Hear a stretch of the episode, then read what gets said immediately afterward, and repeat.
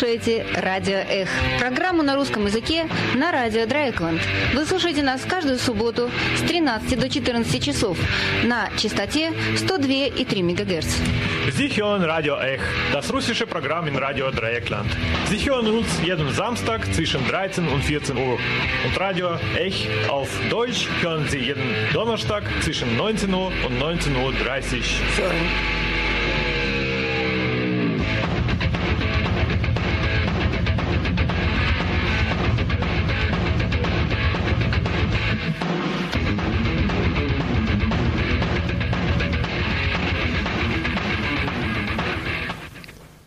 Здравствуйте, дорогие радиослушатели.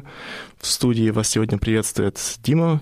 И сегодня мы поговорим о культуре русского интернета. Почему? Потому что буквально до днях вышла последняя серия сериала Андрея Лошака «Холивар. История Рунета». А, она вышла, если кто не знает, на телеканале Current Time, то есть настоящее время. Что интересно, именно канал американ... Э, спонсированный американским правительством. А, но вот именно американское правительство таким образом спонсирует хороший контент именно о русской культуре, русской истории, о России – а не Кремль. Вот так что в такие интересные времена живем. И вот в этом сериале а, Андрея Лошака «Холивар» э, рассказывается, по сути, история Рунета где-то вот начиная где-то с конца 80-х, начала 90-х до наших дней. И э, получается такая парабола а, идет сначала взлет, э, развитие бурное, вот такое культур, культурное и э, предпринимательское развитие русского интернета, когда оно не контролируется абсолютно никак государством, когда развивается, э, развиваются разные форматы, разные платформы, разные проекты. И вот где-то к второй половине 2000-х, точнее, где-то к 2010 годам, начинается такое давление со стороны государства на русский интернет, и разные проекты, разные э, разные порталы, э, разные сайты приходят в упадок. Приходят в упадок, причем практически целенаправленно уничтожаются. Э, и, собственно, можно, забегая наперед, скажем, что все-таки, ну, это секрет Полишинель, скажем так, всем очевидно, что сегодняшний русский интернет — это скорее вот э, такие остатки э, роскоши прошлого. Он сегодня существует скорее вопреки преследованиям власти. То есть, вот как в разных э, обсуждениях в интернете э, говорилось, что можно было назвать сериал вообще-то э, сериал о том, как э, российское государство уничтожает русский интернет. Вот, но это на, на сегодняшний день практически вот самое лучшее, что у нас есть, э, если не единственная вообще, а, не единственная попытка описать историю так называемого Рунета, то есть русскоязычного и в основном э, российского интернета. Но, конечно, как и во всех попытках, особенно на начальной стадии, всегда, конечно, есть свои недостатки, и, на мой взгляд, там не хватало вот именно такого подхода к культуре Рунета, именно вот как к явлению массовому. То есть э, Андрей Лошак выбрал путь от деятелей э, за разными проектами, от основателей, например, той же самой Ленты.ру или Яндекса и, и так далее, и так далее, э, ВКонтакта. Вот с ними он говорит, и от их лица рассказывает истории, значит, вот всех этих порталов. На мой взгляд, все-таки Рунет это еще и в, э, в намного большей степени даже это история такая массовая, э, история масс и история культуры, собственно. Эм, и мне кажется, что вот это было бы неплохо немножко дополнить, скажем так, э, сериал. И у нас есть интервью с Давидом Хамаком, основателем известного портала Лурк Море, точнее, по-русски даже известное Лурка Море. Э, это известная энциклопедия интернет-культуры, точнее, рунет-культуры. И э, вот на ее примере очень прекрасно видно, как э, развивался русский интернет. Э, совершенно такая вот сначала из небольшой группы энтузиастов, скажем так, как он вышел в массы, и как потом он начал абсолютно в ужасной степени давиться со стороны государства вот именно с преследованиями, именно на личном, даже на личном уровне. И, в принципе, при, привело к тому, что Луркоморье сегодня на территории России блокируется Роскомнадзором, но продолжает дальше посещаться посетителями, и похоже, что все-таки люди даже обходят блокировки все равно, чтобы попасть на страницу, что довольно-таки интересно и красиво. Мы это интервью записали в октябре 2016 года, когда проект Луркоморья стоял на грани закрытия. Э, но с тех пор, как мы видим, он выжил, и интервью осталось, по сути, абсолютно актуальным и поэтому, я думаю, стоит его вновь послушать. Оно слушается как вот буквально с сегодняшних дней. А музыкальное э, сопровождение нам будет давать, конечно, интернет-музыка. Мы выбрали на эту тему певицу Монеточку, которая особенно вот первые свои произведения полностью просто выкладывала в YouTube, и на этом, собственно, стала известной. И вот эти произведения, собственно, и будут нас сопровождать во время передачи. Ну, начнем. Три года я подписан был на группу позитив Четыре осознал их безотдельный нарратив. Репостил МДК, ты стал как крутой. В пять лет я был рэпером, а в шесть был рокером. Но тут явилась истина, и это был не сон. И вот перед вами теперь кошерный сэдбой Сэдбой Нежный возраст, не взрослые и не дети. Нас поглощает только террор в интернете больше не верим ни в Деда Мороза, ни в дружбу. Зато верим в цепи, насилие, БДСМ, оружие Пара-пам-пам, пара-пам-пам, пара-пам-пам, пара-пам-пам, пара-пам-пам, пара-пам-пам, пара-пам-пам. Мне 15 лет и болит голова Вокруг так много клевых идей. Суд, инцест, другие слова Надо пробовать скорей. Я понимаю, все Осталось до весны Героинь не кончается, кончаемся мы. Нежный возраст, не взрослые и не дети. Нас поглощает только террор в интернете. Больше не верим ни в Деда Мороза, ни в дружбу. Зато верим в цепи, насилие, БДСМ, оружие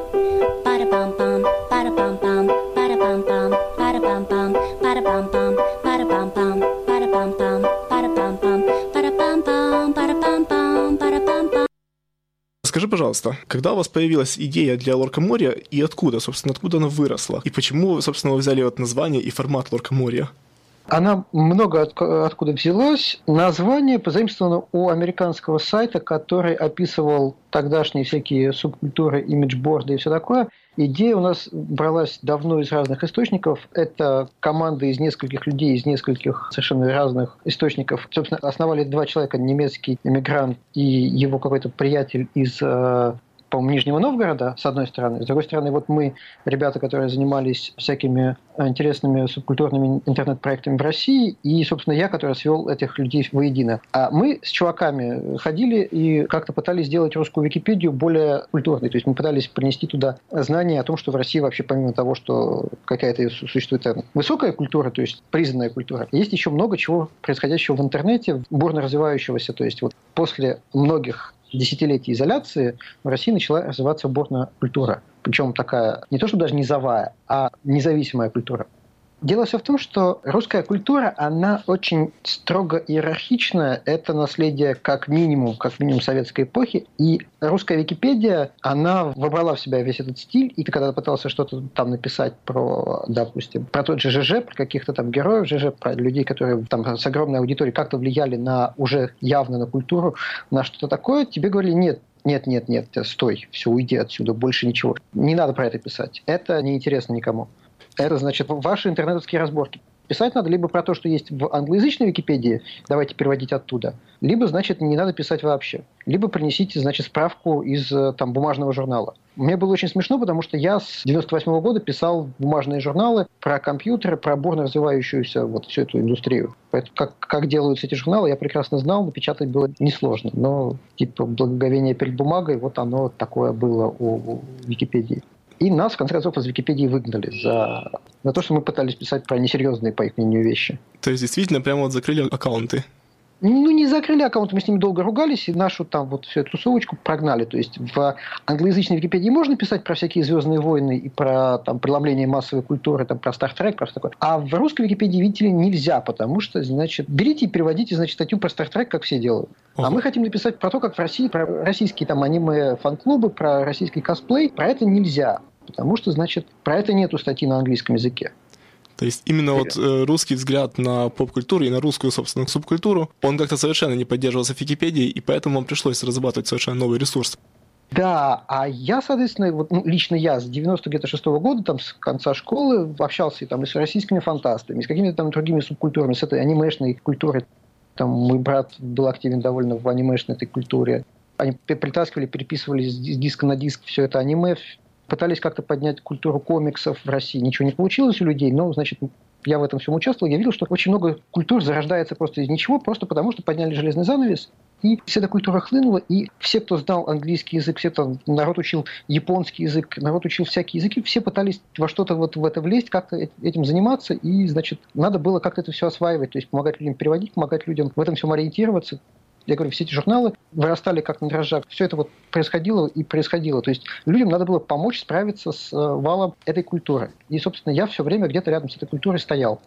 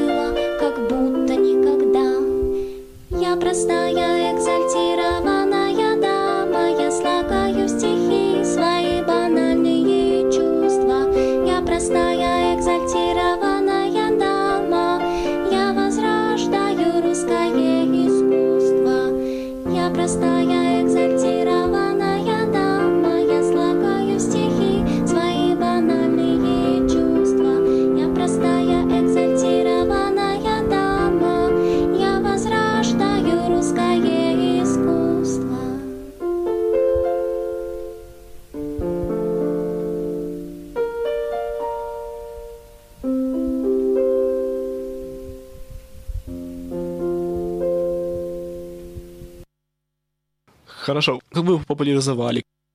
Тут есть такая история. Э, К тому моменту, как мы сделали этот сайт, в России был очень популярен сайт bashorg.ru. Это сайт со смешными цитатами из интернета. Это клон американского сайта с цитатами из интернет-чата. Мои друзья его сделали. И я тогда был участником этого сайта. Это был дико популярный сайт. Он помогал вообще делать интернет в России более таким домашним, более простым и понятным. Это был одним из, один из самых популярных молодежных сайтов России. Это был наш сайт. А какие- про какие годы мы сейчас говорим? 2006 год, bashorg.ru. Э, Графика в нем скорее такая, как будто еще вот для модемного интернета. Это специально, потому что в глубинке в России еще в 2005 году интернет был только внутри города, допустим, а был так называемый внешний интернет. Все, что было вне городской локальной сети, стоило бешеных денег, ну, заметных денег. И многие, значит, ходили наружу прямо вот там, считая каждую копейку. А наш сайт, во-первых, многие там закачивали с утра, админы этого там, вот, городской этой сети. Ну и плюс он стоил какие-то копейки совершенно, потому что на него зайти он текстовый весь. Это очень интересно, потому что это, конечно, такая себе специфика именно вот русского интернета, развития российского, даже не сколько, не сколько да. русского, сколько российского интернета именно, которое, конечно, это за пределами России мало известно. И надо понимать, что все наши проекты, ну, вот эти два, допустим, это глубоко провинциальные, в хорошем смысле слова этого, русские проекты, то есть они про русскую глубинку. А несмотря на то, что я, например, всю жизнь прожил в Москве, остальные наши участники, вот Башорка, ну и Лурка там, это вся Россия штаб-квартира была у нас в Ростове-на-Дону. Э, один из основателей Башар был из Уфы. Ну, то есть это огромный разброс, конечно. Ну и другие города. Вот. И у нас был супер популярный сайт Башорг. Он прям был дичайше популярен. И поэтому, когда ребята совершенно независимо сделали Лурк, мне оставалось только свести их с ребятами из Башорга, которые тоже хотели сделать Лурк. И они зарегистрировали второй домен. То есть было зарегистрировано с разницей в неделю два домена. Луркмор и Луркмоар. То есть два одинаковых домена независимо друг от друга.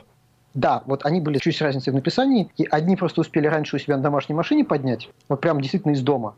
И я пошел, значит, с ребятами куда-то в кафе и говорю, вот смотрите, наконец кто-то сделал русский легкмор. Ребята с Башорка говорят, как, как, как сделал? Я только что домен купил.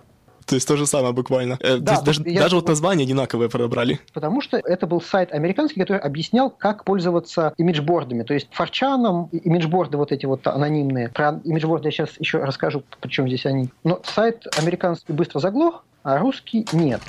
И, значит, я свел этих двух людей и двух людей, и как был идеологом проекта, так, в общем, надолго и остался, а потом остался единственным из всех этих вот пятерых участников, и до сих пор с этим сайтом вожусь. Вот. А дело все в том, что русская первая анонимная имидж-борда стояла на том же сервере, что и Башорка Лор. Сделана буквально теми же почти людьми, немножко другой командой. То есть Двач, Башорг, Лурк, все это один и тот же самый сервер. Ну, грубо говоря, это один и тот же сервер. Да, это немножко разные люди. А два тела немножко другие люди все-таки. Та же самая примерно тусовка. Но это, в принципе, одна и та же вот команда, если брать 50 человек, тусовка, это одно и то же. Все эти люди хотели вот ну, сделать новый русский интернет. Почему именно от названия Лурка море? То есть э, у вас на странице есть замечательное определение стата, конечно, у Лурка моря нуб зеленый. Это какое-то уже было расхожее выражение в интернете. Как-то так, ну, спонтанно получилось, Легкмор, Легкмор, ну, Легкоморье. Мы очень любили э, всякие языковые игры еще до того, как появился на Лурк. Мы осваивали язык Форчана, вообще имиджборд, и локализовывали их на ходу, потому что, ну, там надо понимать, что из тех 50 людей, что были в то время на 2Ч, по-моему, на одного человека приходилось до полутора высших образований. Часть из них лингвистические, но серьезно, люди играли в школьников. И было очень много всяких лингвистических игр, языковых игр. Вот, например, есть в английском языке выражение a second this, я согласен, a second this. Вот тут же перевели я дважду это, потом я двачу это, а потом я двача этому господину. И вот так происходило примерно все. То есть сплошная языковая игра или full story bro превращалась в студеная былина боярин. Это вечная история переизобретения сленга, ну, переизобретая, переизобретая, пока он, значит, не теряет полностью, значит, свой, не отрывается полностью от корней, и пока он не получается вот полностью своим. То есть огромное количество того э, языка, который интернет сейчас считает своим, совсем молодежный, там, 15-летний, он действительно местами зарождался на каких-то там наших каналах еще вот времен только-только появления Двача, когда там ходило 50 человек. Причем это не какая-то наша заслуга, ну, просто игрались вот в слова как-то переосмысляя английский сленг или изобретая какой-то свой. Откуда появилось легкоморье, я не помню. Ну, наверное, где-то вот в, каких, в какую-то такую вот перебрасывались словами, оно с вами много работали лингвисты, точнее, исследователи этого интернет-сленга? Э, никто особо с нами не работал, то есть все ждут, что я чего-нибудь им расскажу, то есть лингвисты как-то со мной периодически пытаются пообщаться, но ждут, что я им расскажу. Я так и не получил лингвистического образования и надеюсь когда-нибудь его все-таки получить, потому что понять, чего там все-таки натворили. Лингвистам это все очень интересно, но они ждут, что я сделаю какой-нибудь первый шаг. А я не поступил в 97 году на филфак, и с тех пор как-то лингвистикой занимаюсь так любительски понемножку как-нибудь иногда. То есть никто серьезно этим не занимался до сих пор. Как росла вот посещаемость э, Лурка? Были какие-то всплески, когда он просто прорвал какую-то дамбу и а... вот стал, собственно, достоянием общего русского интернета? Тут довольно сложно судить по нескольким причинам, потому что был изначальный рост всплеск. То есть мы сначала делали немножко тихонько-тихонько там для себя, потом мы его прорекламировали немножко на Башор, то есть прорекламировали, собственно, один наш сайт на другом нашем сайте. Этого нам не простили люди, которые сначала сидели на 2Ч. Они считали и считают, что, значит, Лурк убил 2Ч, сделал его популярным. Это неправда, конечно, но, значит, а потом мы как-то даже не следили, никто не следил, как он рос, мы оторвали все счетчики от него и пристально не следили. То есть он постепенно набирал популярность, причем никто его нигде не рекламировал. набирал, набирал популярность, ну, то есть совершенно органически рос. И до последнего момента я был уверен, что это такой нишевый сайт совершенно с такой какой-то узкой популярностью, пока не выяснилось, что вот у него имеется где-то там 260 тысяч уникальных посетителей в сутки, больше миллиона просмотров, и оказывается, если сравнивать, это уровень хорошего такого новостного сайта для России. Это был 2012 год. Это вы установили счетчик и обнаружили нет, это? Нет, я иногда смотрел счетчик, но мне не с чем было сравнивать. Я потом ретроспективно уже установил, что на самом деле это посещаемость там ну, типа вот Лента.ру, ну, у нее там, допустим, 300-330 тысяч в сутки. Ну, сравнимые совершенно показатели. А до этого мне нечем было сравнивать, я как-то не задумывался совершенно. Это был хобби-проект. Я думал, что он такой маленький между собойчик. А когда, значит, начались проблемы с властями, выяснилось, что, собственно, та же лента к нам пришла, и про нас там писали, начали писать все, и выяснилось, что мы действительно популярны среди огромного количества людей, а до этого мы как-то совершенно и не думали. То есть мы на этом не зарабатывали, мы с этим ничего не делали. Мы просто делали проект. То есть это был хобби-проект, он как бы не заменял нам ни работу, ничего. Он как развивался, так и развивался. Но этот проект, он как, не знаю, как гаражная группа, как играли себе в подвале, так и играли там по клубам. А потом выясняется, что, значит, через 20 лет, как с Игипопом, вот, э, значит, а потом выяснилось, что эта пластинка оказалась там у каждого первого начал играть панк. Примерно вот такого плана эта история. То есть мы как бы не заметили нашей популярности, и она прошла совершенно ну, мимо, то есть она ни в чем для нас не выразилась. Но вы замечали, что как-то вот меняется, допустим, состав авторов сайтов или состав э, участников обсуждений сайтов? Но у нас же это все строго анонимно. То есть у нас приходили и уходили модераторы, но опять же, это у нас абсолютно добровольная история, и модера... ну, то есть модераторы сайта, они всегда назначаются другими модераторами сайта. То есть вы даже не, не контролировали, кто, собственно, сейчас модерирует? Ну, а я назначаю э, модераторов сайта из числа рекомендованных другими модераторами, и они берут на себя всю ответственность. Это абсолютно анархическая структура, бесформенная. То есть, конечно, я не, не контролирую этого всего. То есть я примерно знаю, кто у нас сейчас модераторы, при этом из модераторов уйти невозможно. То есть мы никогда не снимали... То есть один раз э, с некоторым скандалом снимали полномочия с модератора, но это его и назначали по ошибке. И процедуры снятия полномочий с модератора нету. То есть человека полгода упрашивали не делать вся, всякой фигни, гонялись за ним по всему интернету и просили его не делать глупостей. Только после этого, значит, после долгих разговоров с него сняли эти полномочия. Все. Это был один раз за 9 лет. Вот. Соответственно, модераторы назначают других модераторов, и, значит, уйти из модераторов невозможно. Поэтому нет, конечно, мы ничего не замечали. То есть смена поколений происходит, опять же, незаметно, потому что, сейчас говорю, модераторы назначают себе на смену новых модераторов, и как бы это все происходит совершенно незаметно. И только они, собственно, и проверяют, как много статей пишется и редактируется в сутки. А, более того, мы в самом начале оторвали счетчик правок посещения и всего остального, в частности, по технологическим причинам, ну и для того, чтобы не было искушений, значит, что там мериться правками, там, посещаемостью, всем этим. Просто потому, что там, где рейтинги, там начинается вечное, значит, мерение не, пойми, не пойми чем. Поэтому на лурке невозможно установить ничего. То есть лурк полностью развивался абсолютно хаотично, без всякого контроля? Ну да, то есть я, конечно, там зачем-то присматривал, другие люди зачем-то присматривали. У нас там есть какие-то специальные антивандальные меры, но вся комьюнити управлялась прекрасно сама собой. Есть некоторые решения, которые мне не удавалось там в комьюнити продавить. Ну, то есть комьюнити спокойно просто мои решения не принимало, ну, я уходил совершенно, значит, э, ну, извините. Ну, не получилось. Вот, теперь, когда я пытался там какую-то статью удалить или, наоборот, значит, оставить. Вот. И ну, это принцип, что статья, которая выдержала некоторый инкубационный период, с ресурса не удаляется никогда вообще. Да, кстати, как у вас есть политика, какие статьи вы допускаете, а какие нет? Ну, в данном случае у меня вопрос скорее вот э, к явным случаям расизма или антисемитизма.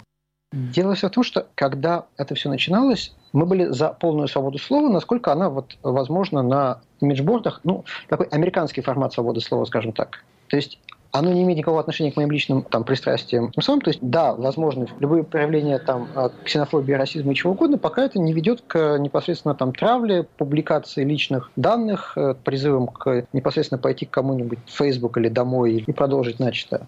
Потому что слова – это слова. К сожалению, это правило периодически нарушалось, но все эти личные данные мы при первой же возможности, то есть как, как только мы это замечаем, мы это удаляем. Надо понимать, что русский интернет развивался очень своеобразным образом, никакой полиции, никакого ничего там не было, поэтому единственный способ как-то повлиять на какого-то там достаточно неприятного человека, это действительно был деанонимизировать его и просто пригрозить ему не то что публикации личных данных, а публикации его подвигов, например, в том числе на Лурке. То есть Лурк выступал некоторым сдерживающим фактором. Своим, своеобразным таким вот э, общественным судом русского интернета. Да, мне эта идея очень не нравилась, но, но никаких других факторов не было. При этом надо понимать, что, опять же, все мои личные данные на сайте все это время были. И мне постоянно звонили со всякими там угрозами. Там. В России в этом случае жаловаться в полицию бесполезно. Я, в общем, и не жаловался. Просто мне приходилось разговаривать и с сумасшедшими, и с реальными чуваками, которые обещали мне переломать ноги. За что? Все, ну, за то, что на сайте написано. Если вы не удалите статью немедленно, то, значит, у вас будут проблемы. Но это вопрос выбранной э, как бы стратегии в вопросах ксенофобии это вопрос сатиры. Э, в этом месте американский подход к свободе слова плюс, скажем так, не ради э, ксенофобии, а скорее вариант Шарли Эбдо. То есть, если это сатира, то она остается. Если это просто для того, чтобы кого-нибудь оскорбить, но оно обычно и не оставалось, потому что за порядком там следило все-таки комьюнити. То есть были какие-то общепризнанные мерки, скажем, ну, какие-то стандарты, которые как-то не обсуждались особенно, а которые просто более-менее сами устанавливались сами собой? Ну, они и есть. То есть они есть в таком виде, чтобы шокировать. Ну, то есть это, это стандарт примерно Шарли Эбдо. Ну, то есть он мыслился так, чтобы шокировать любого неподготовленного читателя. То есть он должен был обижать всех, там, не знаю, старше 35, может быть. Это хорошо было заметно. Мне как-то кидали там ссылку, например, на форум каких-то родноверов, каких-то там около фашистского толка российских. Им там кинули ссылку на статью про вот родноверов. Первые четыре комментария, что же они такое про нас пишут, и, значит, опять же, найти меня и переломать ноги. А потом они находят статьи про, про православных, про мусульман, про всех остальных, и дальше обмениваются ссылками и очень ржут. Ладно, типа, очень хороший сайт. Ну, про нас, конечно, фигня написана, но очень хороший сайт. Потому что про всех написана одинаковая сатира. Это сатирический сайт все-таки. Ну, потому что всем достается одинаково. То есть всем достается поровну. Это сатира. Вот в таких вот вещах. Помимо того, что это достаточно точный сайт в том плане, что у нас один из главных принципов факты больше, чем лузы. То есть факты не должны искажаться даже в угоду сатире. Хотя, конечно, это правило не всегда соблюдается, но оно есть. При этом это сатирический сайт в том плане, что всем достается одинаково. Хорошо, но а как вы определяете явные случаи расизма? Где грань? Я не могу ее определить. Я не считаю возможным вообще вмешиваться в редакционную политику. Ну, считаю в совсем экстремальных случаях, но чем меньше я это делаю, тем лучше. Просто да. удивительно, что все-таки это срабатывает. Лурк – это порождение анонимных имиджборд. Это началось в Японии, движение, движение анонимных имиджборд, то есть это тот же самый форум, но там модераторы следят, чтобы совсем уж не было адского, ну, то есть спама, совсем и всего остального. И там все сообщения не подписанные. То есть ты споришь с такими же анонимами. И вот Лурк – это порождение вот этой субкультуры изначально. И на Лурке все почти правки анонимны. И все равно срабатывает. Именно что... То есть там даже язык достаточно э, единообразный. И там есть, конечно, и совершенно чудовищные статьи, но есть, в общем, и хорошие. Там, например, прекрасно ну, научно-популярные статьи. Кстати. Местами лучше, чем в Википедии, например. У нас просто изначально завелось достаточно большое количество, не знаю, второй, третий курс там каких-то молодых ученых будущих, и вот они написали достаточно большое количество статей приличных, достаточно отвязно. Как, собственно, получилось, что из этого из энциклопедии Рунета получилась энциклопедия вообще российской или постсоветской русскоязычной а, культуры? Тут каждый думал что-то свое. С одной стороны, я, например, смог воплотить свои мечты, потому что я думал не только об энциклопедии русского интернета, и даже не об энциклопедии Imageboard. То есть была самая простая мысль, которая была вот в самом начале конкретно решалась задача, это сделать так, чтобы вот на 2Ч, анонимной имиджборде, какие-то годные там обсуждения а они там, просто надо понимать, что они там исчезают через там двое-трое суток. Почему они исчезают? Ну, потому что очень большой поток обсуждений, они анонимные, и они не сохраняются. В этом идея анонимной имиджборды. Ну, это просто поговорить. То есть они это... не то, что уходят просто в архив, они вообще э, стираются. Они вообще исчезают, время. да. И там картинки, там всякое там обсуждение, и вот там происходит какое-то культурное движение, но оно исчезает. И для того, чтобы сохранить вообще все, что там происходит, а у нас на глазах именно что зарождалась эта культура, она именно прям вот из ничего бурно цвела, нужно было что-то стабильное. Википедия не подходила по очевидным причинам, но плюс к этому у меня к тому моменту уже была идея, я к тому моменту 6-8 лет проработал в игровых журналах всяких и в компьютерных, и я видел, как культура просто вот российская, пыльная советская культура преображается при столкновении с э, вновь открывшейся, ну, европейской, скажем так, культурой для простоты назовем ее европейской. При этом видно было, это вот надо еще понимать, как с огромным свистом американская культура сталкивалась с японской, как американские комиксы сталкивались с мангой, как вот эти анонимные имиджборды ввинтились в привычный интернет, вот, а в Россию э, японская культура заходила немножко сбоку, то есть параллельно с американской, то есть вместе с американской, чуть другими путями, у нас там много народу достаточно японский, например, знало.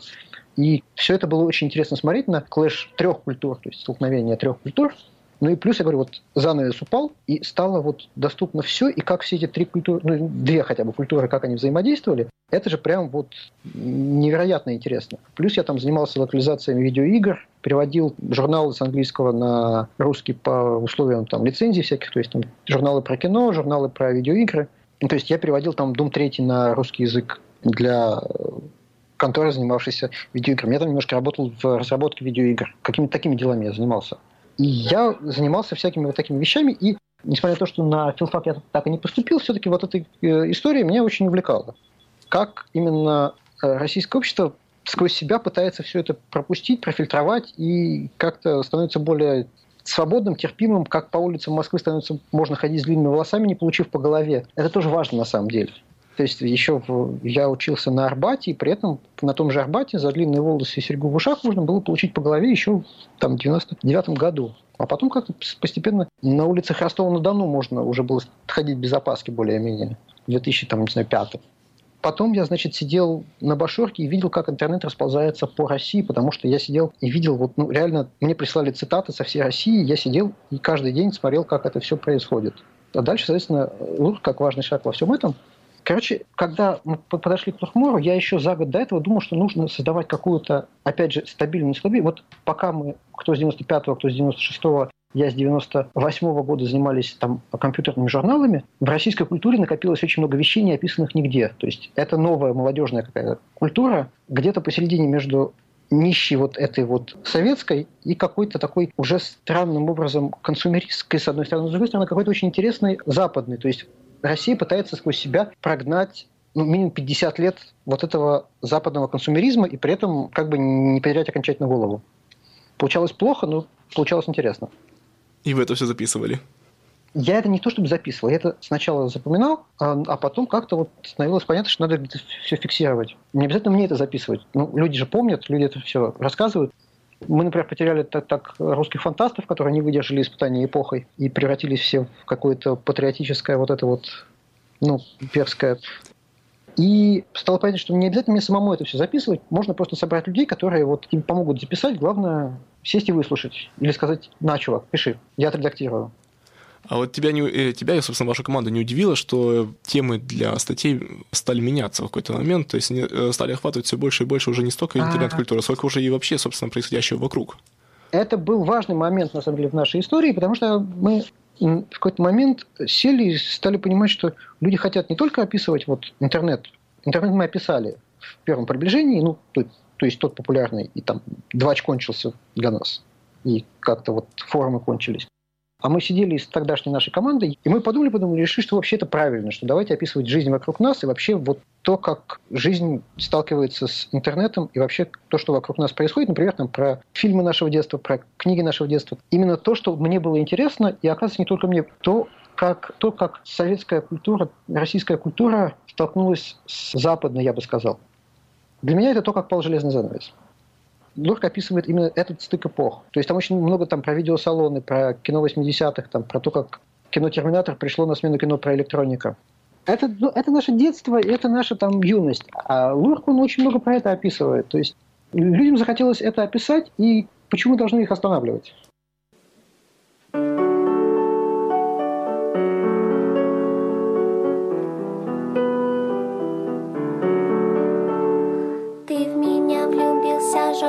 На свидание позвал. Мы гуляли вдоль киосков, но мой интерес пропал.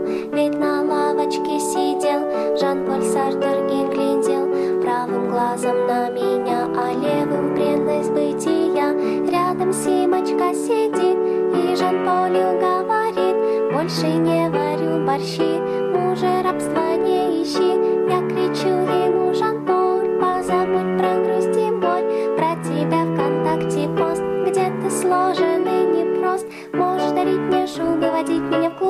целовать губы. Можешь быть со нежным, а можешь быть дерзким, крутым и грубым. Я твоей бэйби, вы не буду, есть тут одна проблема. Ведь меня привлекают в мужчинах только картинки про мемы я напоминаю вам, что сегодня вы слышите интер- интервью с Давидом Хомаком, основателем интернет-энциклопедии Луркморья, о том, как развивалась русская интернет-культура, точнее, рунет-культура э, в 2000-х годах. И во второй переда- части нашей передачи речь пойдет уже вот именно о том, что происходило в 2010-х годах, а именно преследование э, разных платформ Рунета, в данном случае Луркоморья.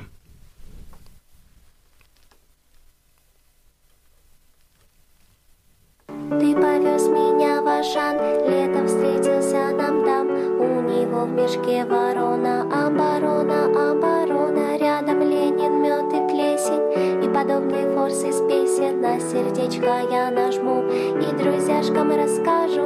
После этой странной встречи Ты позвал меня на вечер. Ресторан, вино, котлета Только нету интернета. Ты поешь мне под гитару Но в тебе я вижу фару не знаешь Можешь дарить мне шумы, водить меня в клубы Целовать губы Можешь быть со мной нежным, а можешь быть дерзким, крутым и грубым Я твоей бэйбой, увы, не буду Есть тут одна проблема Ведь меня привлекают в мужчинах только Картинки, проблемы была ли у вас какая-то политическая активность или позиция вообще? Это как-то обсуждалось? Или вы изначально считали, что сайт должен быть аполитичным? Для России это все сложно, но у меня такая непонятным образом монархическая позиция, то есть последовательно, но у кого какая? Вообще в России это было не принято обсуждать, просто как-то не принято до 2011 года, а к 2011 году я остался на сайте один, и обсуждать стало, стало не с кем. А до 2010 у людей были самые разные позиции, в общем-то, политические, но я настаивал на тотальной вот свободе слова и что мы ничего не удаляем, кроме как по решению суда. После чего оказалось, что мы не удаляем и по решению суда тоже, потому что я отказываюсь воспринимать эти решения суда, к сожалению. Ну, то есть, если в суде не было меня, то я не могу считать это решение суда направленным против себя, потому что, ну, если я даже апелляцию не могу подать, потому что считается, что в суде не было меня. Да, давай тогда перейдем вот действительно к этой долгой истории ваших отношений с Роскомнадзором, с, с прокуратурой, с судами.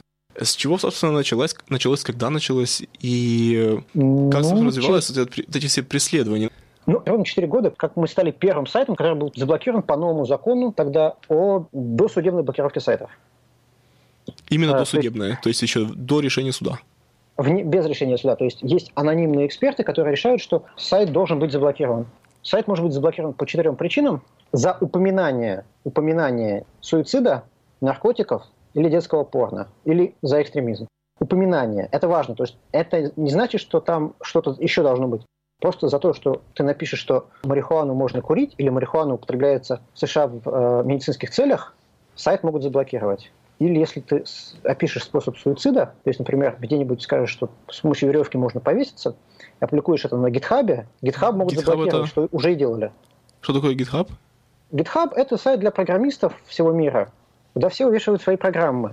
То есть это реально очень популярный, посещаемый сайт, и без него многие программы просто перестают работать. Он на несколько дней блокировался в России, и он периодически его блокирует. Просто потому, что кто-то в описании, в примечании к программе написал, что там какой-то способ самоубийства. То есть способ самоубийства – это упоминание того, что с помощью веревки можно повеситься, я не шучу. Вот. А упоминание наркотиков – это упоминание того, что марихуану курят или ее можно использовать в лечебных целях в США. Это называется пропаганда наркотиков. Этого достаточно, чтобы сайт заблокировали. Это закон о защите детей от информации, вредящей их развитию. И этот закон позволяет блокировать сайты без суда по решению анонимного эксперта. И именно это с вами происходит теперь? Да, у нас 230 с чем-то таких решений. 234. И помимо этого нас научились блокировать по суду за такие вещи, как пропаганда неуплаты алиментов, какой-то суд Тобольска, какой-то еще суд нам запретил пропаганду воровства в магазинах, то есть шоплифтинга. Ну, просто статью о том, что, значит, такое бывает. Какой-то суд нам запретил статью про Шарли Эбдо, за оскорбление чувств всех мусульман. Суд э, Чечни это нам запретил. Суд города Грозного. Еще, еще один раз нам суд города Грозного запретил статью про ислам. Вообще править ислам. И какой-то суд нам запретил, что же нам запретил? А, еще какой-то суд нам пытался запретить ислам, но допустил ошибку в адресе, просто запретил нам пустую страницу. То есть они даже не, не посмотрели, что они нам запрещают. Дело в том, что каждое такое решение обязательно к выполнению на всей территории Российской Федерации. И э, вы не можете их обжаловать? Мы пытались один раз обжаловать. Я взял бумагу от регистратора домена, что домен принадлежит мне, но они в суд зовут, например, провайдера, который не приходит в суд, потому что это не его дело, или прямо Роскомнадзор, то есть ведомство, которое запрещает сайты. А почему как... не самих администраторов сайта? Потому что это фальсификация отчетности, потому что они все за это дело получают какие-то бонусы, как за раскрытое, а ничего плохого за это никто не получает. А если я подаю апелляцию, то они мне отказывают, потому что я в этом деле никто. То есть дело раскрыто, все, до свидания. Хорошо, а на, а на каком основании приглашают тогда Роскомнадзор как ответчиков?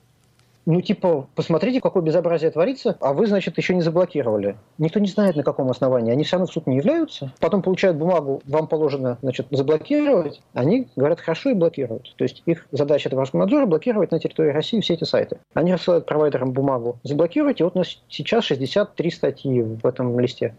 Но 200 с лишним решения а, блокировки? Лишним, потому что у нас 4 домена, и некоторые просто повторяются. Они одну и ту же статью могут по несколько раз блокировать. То есть Х... Э, фальсификация отчетности – это их э, это такой любимый вид спорта. Расскажи э, вкратце, как, собственно, выглядит эта блокировка и что такое вообще Роскомнадзор? Роскомнадзор – это такое специальное ведомство, которое раньше занималось очень скучными делами типа распределения радиочастот и слежения за тем, чтобы одна радиостанция, например, не залезала на частоты другой, и чтобы, значит, сотовые операторы не залезали на чужие радиочастоты, или еще что-то такое, там вот какая-то такая очень скучная. А теперь им вот 4 года назад выдали, значит, полномочия по цензуре интернета. Они радостно, значит, наняли себе огромное количество работников, они занимаются ничем, кроме цензуры интернета фактически сейчас. То есть они могут лишить любого провайдера лицензии, если он недостаточно хорошо цензурирует интернет. Каждый провайдер в России обязан 4 раза в сутки получать черный список сайтов, и по этому черному списку сайтов блокировать, собственно, все эти сайты. В последнее время Роскомнадзор стал в черный список сайтов добавлять вообще, что попало, то есть сайты, которые обеспечивают работоспособность важнейших там кусков интернета. Например, несколько раз они добавляли туда куски Ютуба, несколько раз они добавляли туда джим, почту Gmail, добавляли туда какие-то там важнейшие куски систем, которые обеспечивают функционирование безопасности в интернете. То есть им без разницы. Вот добавляли GitHub, который важнейший программистский ресурс. То есть довольно бездарная работа, скажем так они еще постоянно дают интервью, где они рассказывают, какие они важные, как они защищают людей там, от наркотиков, от э, суицида, то есть раз защищают людей от суицида. Ну, господи. Совершенно безобразная контора, которая не занимается ничем и мешает людям работать. То есть и провайдерам, и обычным людям, которые не знают, то, что у них интернет работает постоянно ненадежно, и непонятно, то ли это что-то у них, то ли случилось у людей, то ли это Роскомнадзор опять что-то заблокировал. То есть это постоянное чувство неопределенности. А вам не приходит сообщение о том, что ваш сайт заблокирован по решению Роскомнадзора? Постоянно приходят. Причем сообщения чудовищные, сообщения абсурдные, потому что мне приходится читать эти сообщения их экспертов, которые ничего не понимают ни в чем. То есть все сообщение от Роскомнадзора – это одна строчка о том, что вот данная страница, значит, запрещена, потому что она пропагандирует наркотики. А оспорить это решение невозможно. Нет в законе такого вообще э, метода. То есть нам заблокировали страницу про плюшки, ну, то есть есть такое в русском языке слово плюшки, которое может значить много что, потому что основное значение – это булочки, там есть много что связано там, знаю, с Карлсоном, еще что-то, но также это слово употребляется наркоманами в значении плюшка э, как одна доза курительная ГШШ. Все, нам заблокировали эту страницу. И как вы с этим боретесь? Ну, изначально мы закрывали это для России, а потом мы перестали с этим бороться в принципе. Ну, потому что у нас нет сил, у нас нет ресурсов на каждый чих что-то с этим делать. Поэтому примерно для 60% пользователей из России наш сайт недоступен. Причем полностью. Я думал, сначала блокируются отдельные страницы. А дело все в том, что мы какое-то время так делали, потом у нас там по порядку причин у меня не было ресурсов, у кого-то там не было времени. А сейчас просто часть сайта заблокирована, потом они сказали, что вот у нас есть решение суда по экстремизму, поэтому мы блокируем ваш сайт полностью. Заблокировали. То есть э, в решении суда указана одна страница, но они сказали, что мы хотим, чтобы вы заблокировали еще вот эти N страниц, которых нет в решении суда. Решение суда 4 года. Это уже Роскомнадзор? Да, это самодеятельность чистая. У нас были обыски, допросы. Это по этому делу нам светило до пяти лет лишения свободы за юмористическую, опять же, статью, сатирическую статью про мусульманскую республику Адыгея. Без прямых оскорблений кого бы то ни было. Дело кончилось ничем, но статью признали экстремистской, она теперь, значит, должна быть заблокирована навеки, но по ней блокируют в части России просто весь сайт. Скажи, пожалуйста, ты видишь какую-то логику в этих преследованиях? То есть это просто нанесение ударов по всему, что попадается на глаза, или вот есть за этим какая-то какая логика? Ну, например, какая-то политическая логика, потому что неконтролируемая, допустим, оппозиция какая-то. Ну, логика здесь есть разве в том смысле, что мы всегда были очень сильно на виду и сильно неконтролируемы, и при этом не принадлежали никому. Поэтому нам всегда все время в первую очередь доставалось. Во-вторых, все неконтролируемое в России должно просто умереть, потому что в России сейчас, по последним подсчетам, 75% экономики государственная. Это логика внутренняя, то есть она никак никем не проговаривается, но это внутренняя логика происходящего. Все должно принадлежать государству или не существовать. А мы какие-то дофига независимые, и мы как-то всем мешаем. То есть в России все должно, весь интернет считается, должен принадлежать государству, потому что придумали себе тоже всякого. То есть э, вот нет никаких преследований, например, последствий болотного дела там, или демонстраций каких-то? Или потому что вот у вас появились э, статьи в поддержку украинской стороны во время войны вот сейчас на востоке Украины?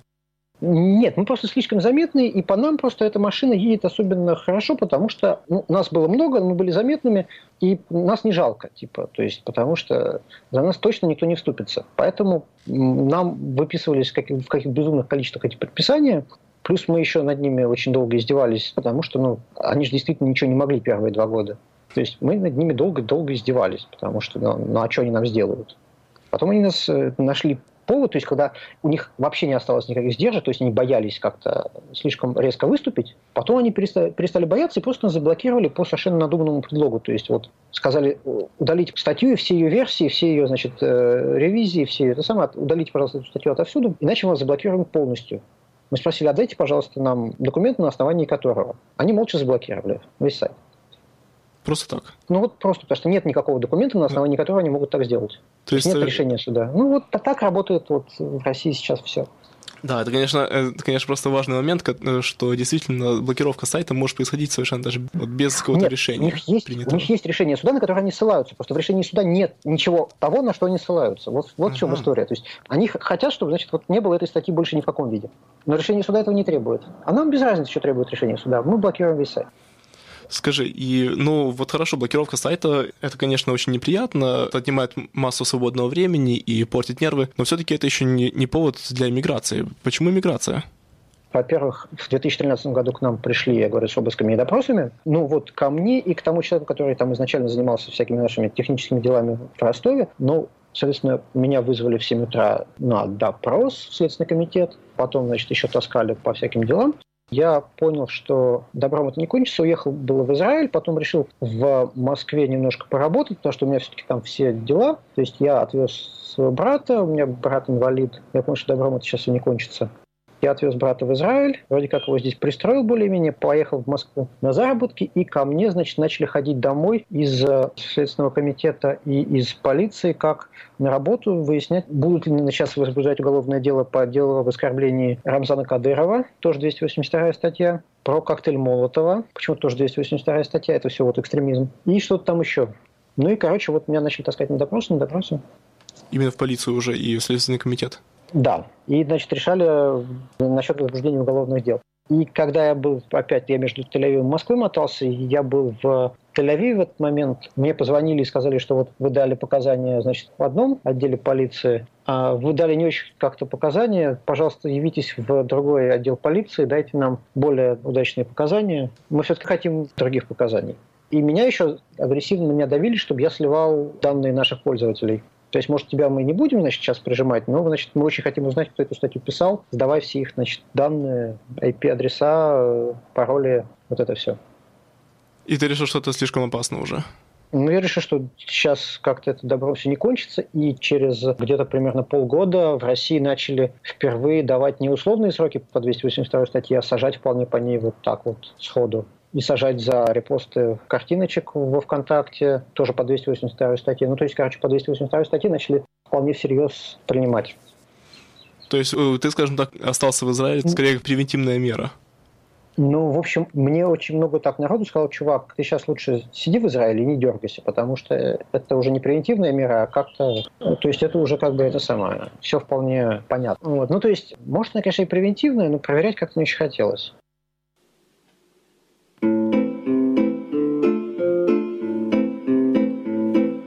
Ауе, братишка, арестантский, вижу я с тебя, что ты первак. От работы каторжанской я теряю вид гигантский, дай хоть расскажу тебе,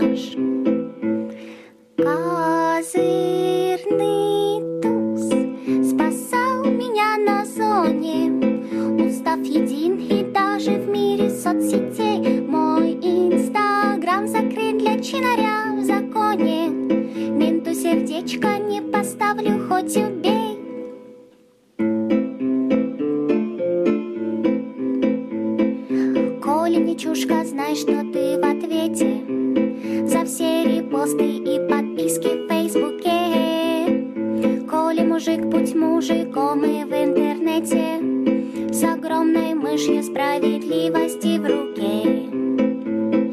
На волю рвешься, что же ты не первый? Кто так манил меня, братуха, убежи.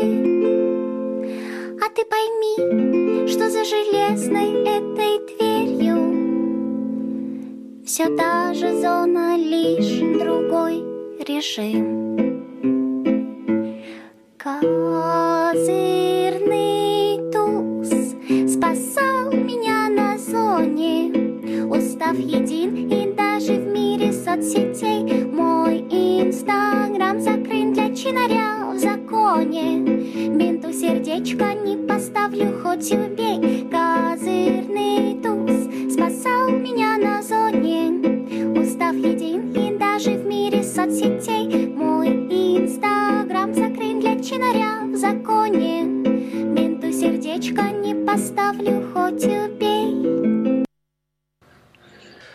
Хорошо, скажи, ты планируешь это остаться в Израиле, и все-таки еще в голове это временно, и хотелось бы вернуться обратно в Москву? Сейчас мне нет некуда возвращаться. То есть я очень люблю майскую Москву. Я в начале мая впал в какую-то тоску, депрессию, а потом мне сказали, дорогой, а что ты вздыхаешь? Ты понимаешь, что той Москвы больше нет? Вот ты посчитай знакомых и придумай, подумай, где они. Я посчитал своих знакомых, понял, что да, третьи в Израиле уже, а остальные кто где. Но чтобы собрать свою тусовку, мне нужно либо вернуться в 2011 год, лучше 2010, либо, значит, самое. То есть моей Москвы больше ну, нету. Потому что из Москвы мое поколение все разбежались. То есть Да. осталось ну, процентов 25, наверное. Ну и сознание, насколько все-таки я понимаю, снимает часть ностальгии. Да, то есть я говорю, я очень люблю вот пару сезонов в Москве, но мне там ловить нечего, и меня там ждут. То есть это же действительно история про то, что пока я там не появляюсь, уголовные дела не заводятся, потому что э, очень не любят заводить в отсутствие. А там есть некоторое количество людей, которые стучат и стучат, и пока до победного не дойдет, они будут стучать. Я не знаю, кто эти люди, но я даже знаю, когда все сломалось, я пошел пить кофе, где-то сижу в кафе, достаю из кармана телефон, это сентябрь 2011 года, и вижу, что Путин объявил о своем решении баллотироваться на третий срок. Я еду к папе, Я беру у него все документы, на, начиная с прабабушки, и так, папа, я у тебя возьму документы, мне посольство надо. В смысле, документы на всю, на всю еврейскую эту самую. Мне кажется, срочно надо в посольство. Срочно не получилось, ну как бы пока я туда, пока сюда. То есть я как-то думал, там, в 18 лет не пойти ли мне, не поехать ли мне в Израиль, там, ждет ли меня Цааль. Да, да, думаю, да. нет. Ну, типа, вот я пошел там работать в журнал, типа, вот тут я... Потом в 25 лет я думал, не надумал.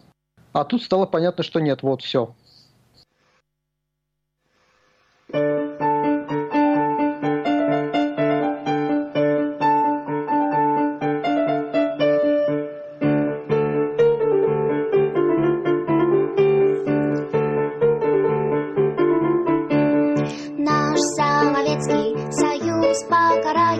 Дорогие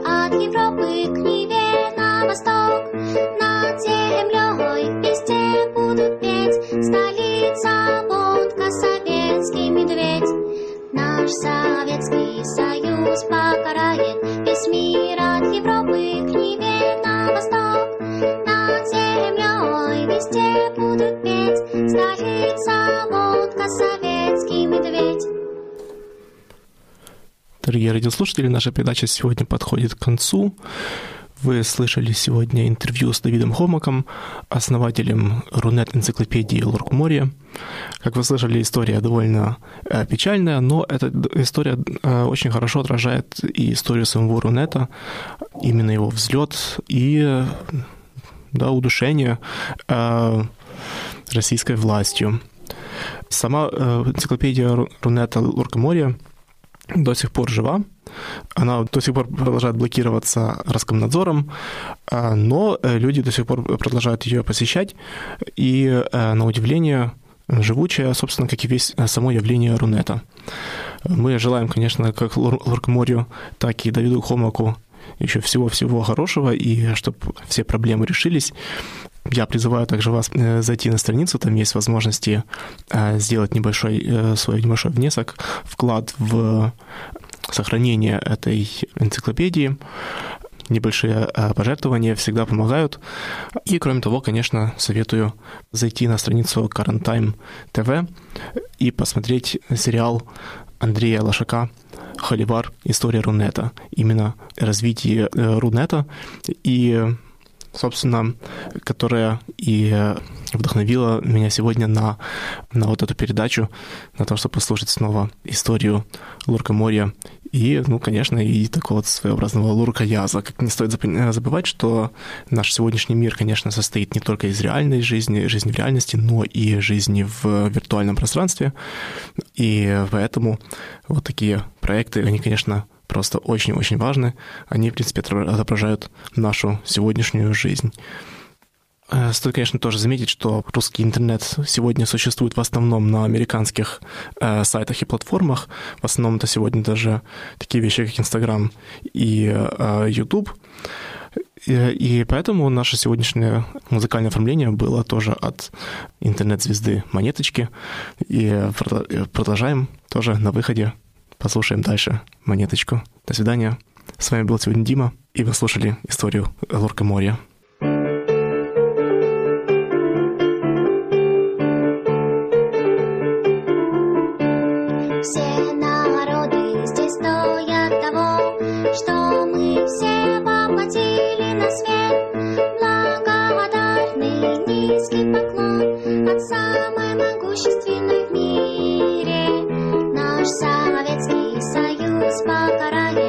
Мира Европы к Неве на восток.